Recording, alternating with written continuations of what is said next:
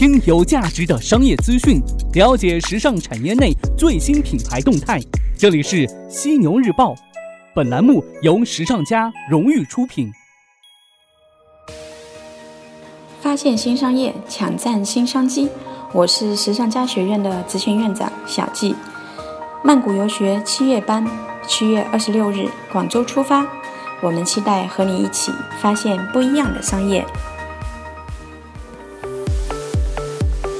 资讯有价值，声音有态度。晚上好，这里是正在为您播出的犀牛日报，我是犀牛主播李平。新的一周，新的一个月就这么开始了。二零一八年已经过去一半了，年初制定的计划完成了多少呢？还没完成的话，咱们下半年。再接再厉，来点正能量，加个油嘞！咱们犀牛日报呢，也要努力努力再努力，继续在每周一至周五的晚上与您关注到时尚产业内的大事要闻，搜罗国内国外各品牌的最新动态。闲话不多说，赶紧进入到今晚的犀牛头条。犀牛头条，头条中的头条。今天晚上的犀牛头条，咱们来关注一下这品牌 logo 的使用之道。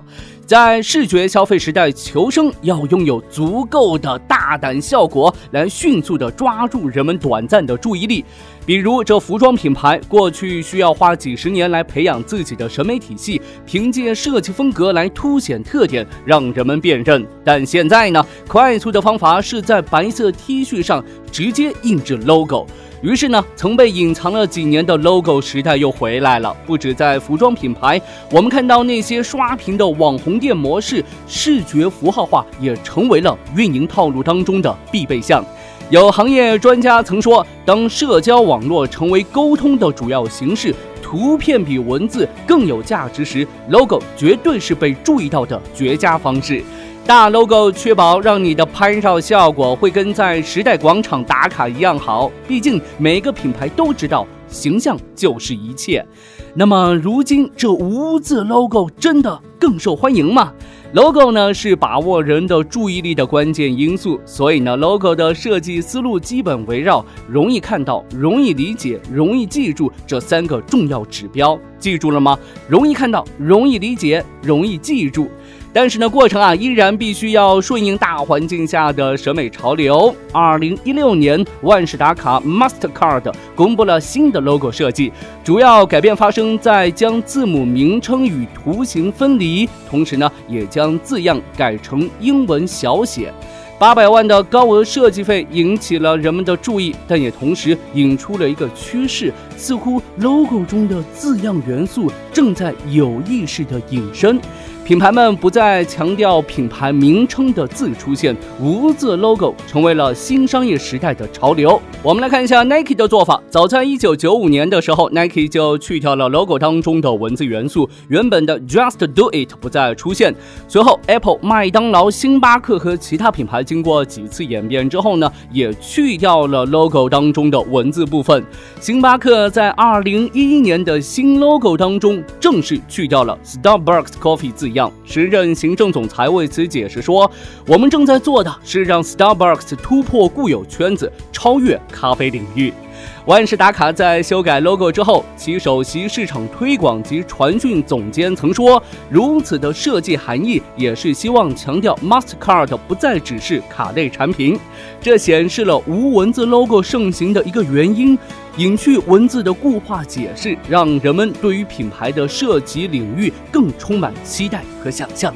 品牌们呢，也正是在这样做的，越来越多跨界和尝试，让领域界限模糊，但也因此呢，造成了更多的商业可能。当然，其中也有显而易见的原因，视觉的意象总是比语言更加容易理解。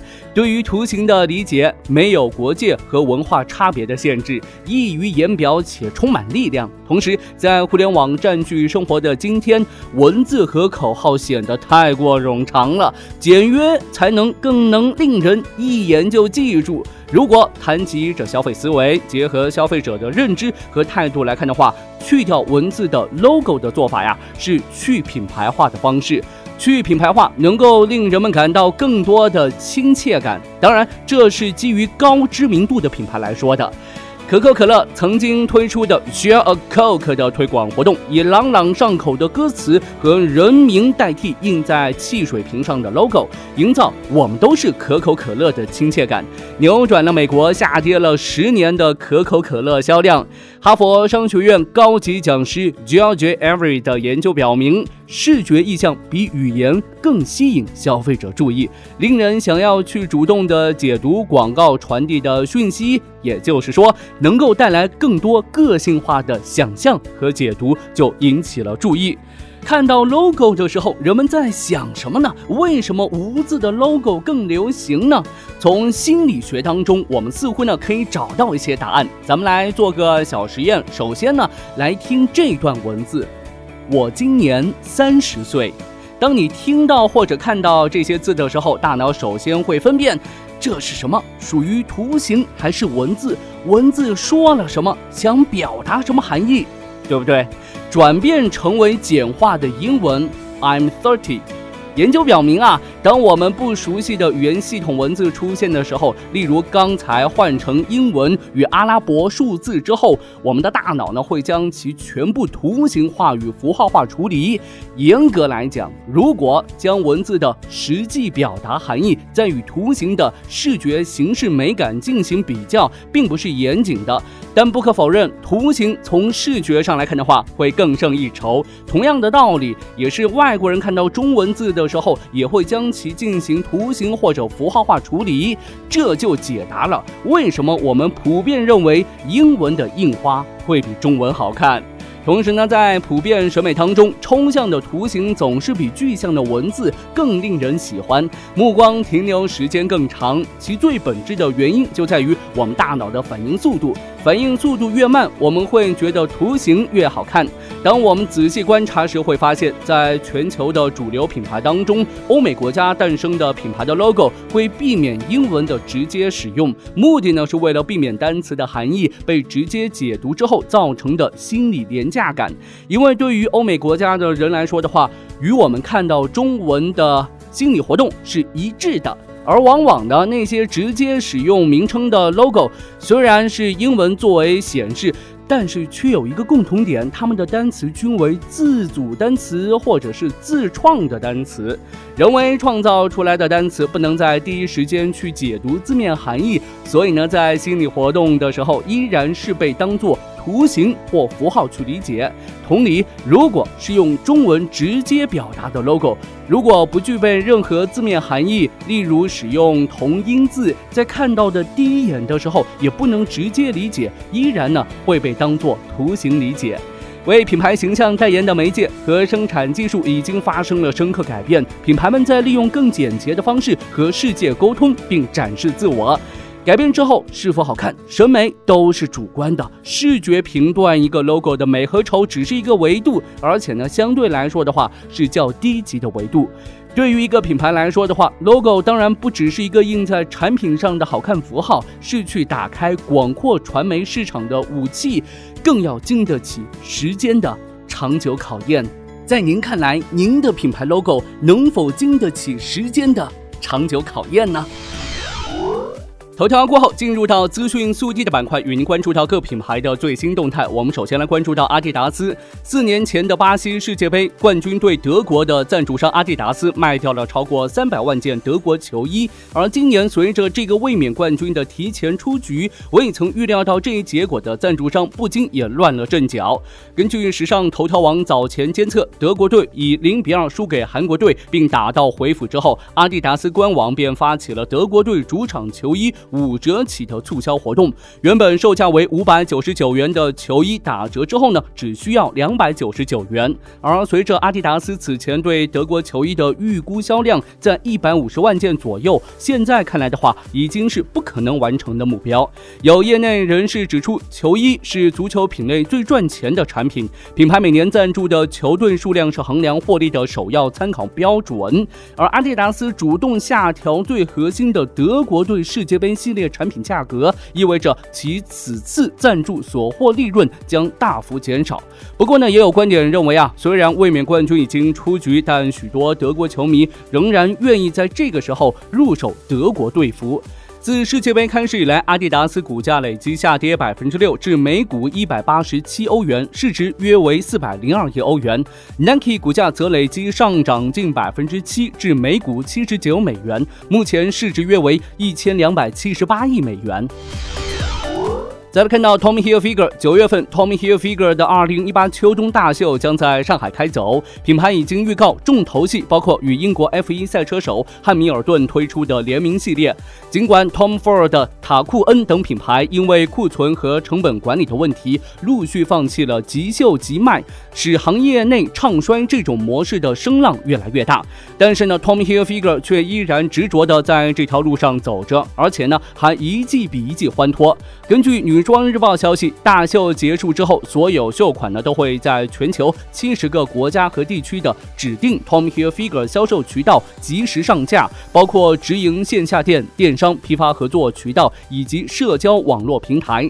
这一次选择上海，据称是为了凸显品牌对于亚太市场的重视。亚太地区是目前品牌各个地域市场当中增速最快，并且呢待挖掘潜力也是最大的。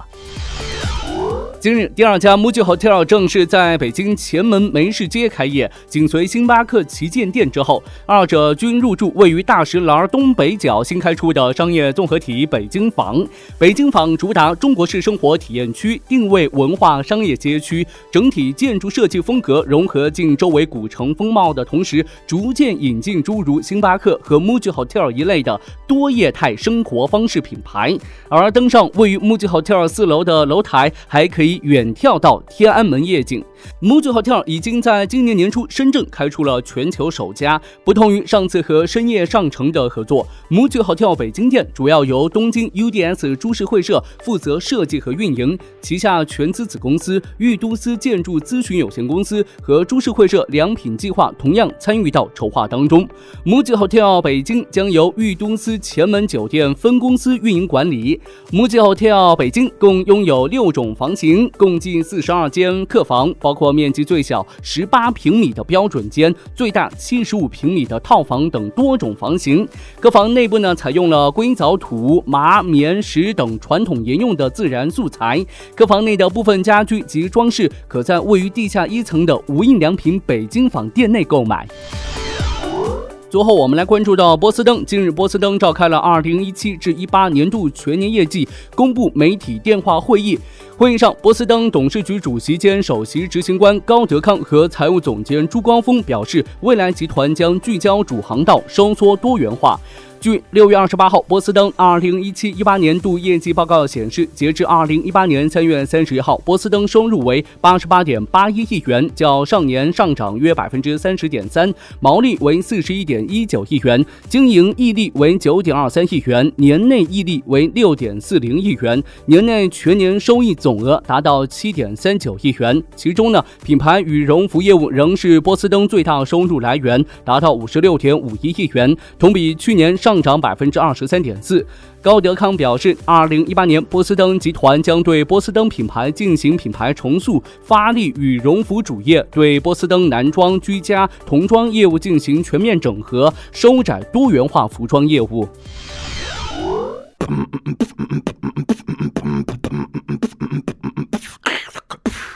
欢迎收听《犀牛日报》。OK，进入到今天最后话题互动的板块。今天要跟大家聊的这个话题呢，有些严肃，或者呢，在一些朋友看来有一些冷血。六月二十五号，吉林省四平二中八三届某毕业班学生举办同学会，来纪念彼此长达三十八年的友谊。席间呢，一位身着绿裙子的女性站出来对男同学们讲话，谁知女子讲到一半突然停了下来。疑似心脏病发作倒地猝死。事发之后，众人围观，一男子竟笑着录视频，更有些人呢是冷眼旁观，继续淡定埋头大吃。对此，您怎么看呢？我相信呢，有些听众朋友在网上呢已经看到过这段视频，看完之后呢，估计内心当中也是奔腾过一万只羊驼。咱们冷静下来，好好聊聊这事儿。您可以在留言当中跟我分享您的看法。在留言的时候呢，别忘了附上您的联系方式，我会选取幸运听众送上时尚家定制的犀牛抱枕一个。上周五的晚上呢，咱们聊到有些人呢通过 QQ 群相约自杀的事，那网络平台是否应该对此担责呢？来看一下网友们对此都是怎么说的。一位叫做阁主的听众说。平台只是客观存在的，提供的一种社交方式。有人通过这个平台做了好人好事，也没见表扬这个平台；有人通过这个平台做了坏事，就口诛笔伐的恨不得杀死这个平台。楠楠他说：“难道没有 QQ，这几个人就不会自杀了吗？为什么不从自己出发？为什么不觉得是自己对孩子关心太少了？为什么有苗头的时候没有跟孩子及时的？”沟通、交流、发现呢？我们来看一下一些专家对此都是怎么说的呀？这北京回龙观医院北京心理危机研究与干预中心副主任、主任医师童永胜博士表示。虽然自杀是一个长期的心理变化，影响因素很多，但也不能忽视自杀群的责任。从有自杀想法到实施自杀行为之间有很长的距离，这段距离包括自杀的计划、工具、时间、地点，而自杀群的存在为有这一想法的人提供了环境。通过这一起讨论，强化了自杀的意念。那么，相约自杀的网络平台是否存在法律责任呢？目前在法律界对此还是有所争议的，比如是互联网平台主动去发现，还是等待用户举报投诉再处理。自杀情绪就好像是一种传染病，通过网络这种自由的环境传播是十分可怕的。热衷于未成年人保护的孔维照律师称，自杀群的出现和管理是法律上的一个盲点。虽然呢，自杀是个人的行为，但如果本身造成了社会影响和对他人的伤害，就应该受到监督和控制。国家二级心理咨询师张海英认为，网络上相约自杀的发起者和追随者未必都抱着最后的决心。